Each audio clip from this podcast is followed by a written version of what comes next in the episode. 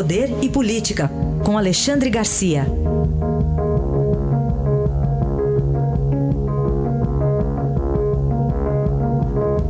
Primeiro assunto é sobre mais um investigado, o homem que foi nomeado para, segundo consta, acabar com a corrupção na Petrobras.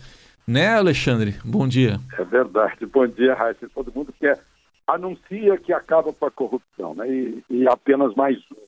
Entrou na fila agora dos investigados Aldemir Bendini, que por anos foi presidente do Banco do Brasil e é funcionário de carreira. E, e depois foi levado por Dilma para é, sanear a Petrobras. Quem está saneando a Petrobras, na verdade, é o Pedro Parente, hoje, agora. Né? E, e Aldemir Bendini teve, vai ser investigado pela Polícia Federal, conforme autorizou o, o juiz eh, Sérgio Moro, com base nos depoimentos de Marcelo Odebrecht. Ele, Marcelo Odebrecht contou que ele se apresentou como eh, eh, intermediário, mediador de Dilma para segurar a Lava Jato e que poderia fazer um bom trabalho desde que levasse 3 milhões. Né? Então, tá aí, vão investigar esse, esse fato. A defesa dele está tá furiosa, porque estava no Supremo, pendurado em alguém de foro privilegiado, acabou indo uh, para a vara do juiz Sérgio Moro, literalmente, e o juiz Sérgio Moro deu uma varada nele e mandou a Polícia Federal investigar o, o, as atitudes, as ações de Aldemir Grindini no Banco do Brasil e também na Petrobras.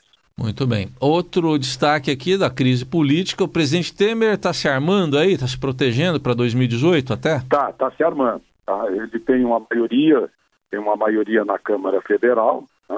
É, além disso, está prometendo aos governadores que o BNDES vai resolver o problema da dívida de muitos estados.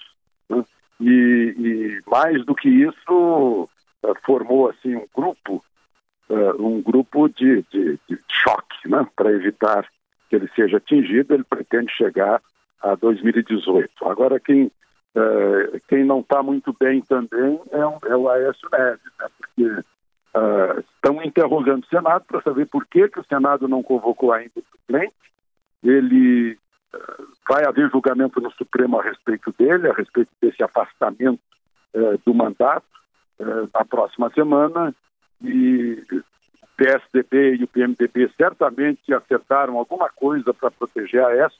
E ele está aí também envolvido nessa é, nessa denúncia do Joesley Batista. Não está boa a situação para Écio Neves. Ontem, aliás, né, uma sinalização ruim para ele com, com, a irmã sendo mantida presa, né? Exatamente, exatamente. Foi um, quase um aviso do Supremo, olha, a irmã continua porque a irmã em liberdade já demonstrou que deu telefonemas para o Joesley, para acertar coisas, então melhor que ela fique apartada, longe de, de telefones e comunicações. Bom, agora vamos para um outro assunto, Alexandre. Às, às, vezes você faz comentários aqui que tem a ver com o espírito de repórter, né? E esse tem bem, é, é, tem bem a ver. Você faz muitos contatos por aí, palestras.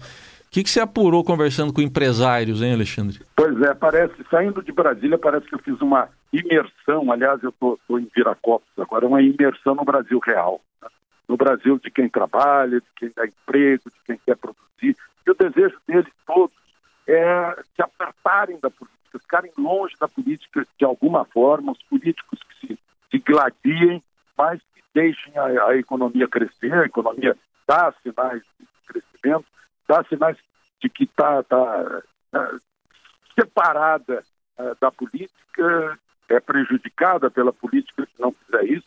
Então há um movimento muito grande de, de empresários que querem que o país cresça, querem progredir, enfim, né? e, e, que, já que a política atrapalha tanto, eles uh, adotarem atitudes uh, em que vamos tocar para frente e deixa a política de lado. Tem gente investindo muito, tem gente crescendo, gente criando. Isso eu vejo aqui nessa região de Campinas, que é uma região muito rica, uma das mais ricas do país.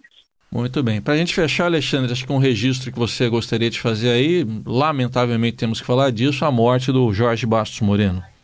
Pois é, eu, eu pus na, na rede social uh, o, seguinte, perguntando o que Moreno, como Moreno que é um jornalista tão bom, tão experiente, vai conseguir explicar agora ao doutor Ulisses essa confusão em que se meteram os políticos brasileiros. Né? Moreno era muito ligado ao doutor Ulisses, o doutor Ulisses dizia que achava, achava extraordinário que Moreno conversando com ele não fazia nenhuma anotação, nenhuma gravação, e no dia seguinte estava tudo lá no jornal, cada vírgula, cada letra, cada palavra. Né? Uh, Moreno foi um jornalista diferente, não resta dúvida, uma, uma abordagem diferente da notícia e, sobretudo, uma abordagem diferente dos políticos. É uma grande perda uh, para o jornalismo brasileiro. Certamente. Um, dos livros dele é a história de Mora, né? a mulher da, da esposa de Ulisses, né? a saga de Ulisses Guimarães. Então ele contava a história da dona Mora.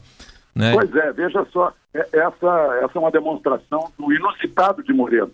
Uh, aborda Ulisses através da mulher dele, Dona Mora. É isso aí. Eu até falei mais cedo aqui, eu conheci o Moreno em 95, numa viagem que nós fizemos lá para Portugal, acompanhando na época o presidente Fernando Henrique chamou atenção a, a, a, paixão dele pelo rádio, né? Eu ficava lá ouvindo ah, é os boletins que a gente fazia.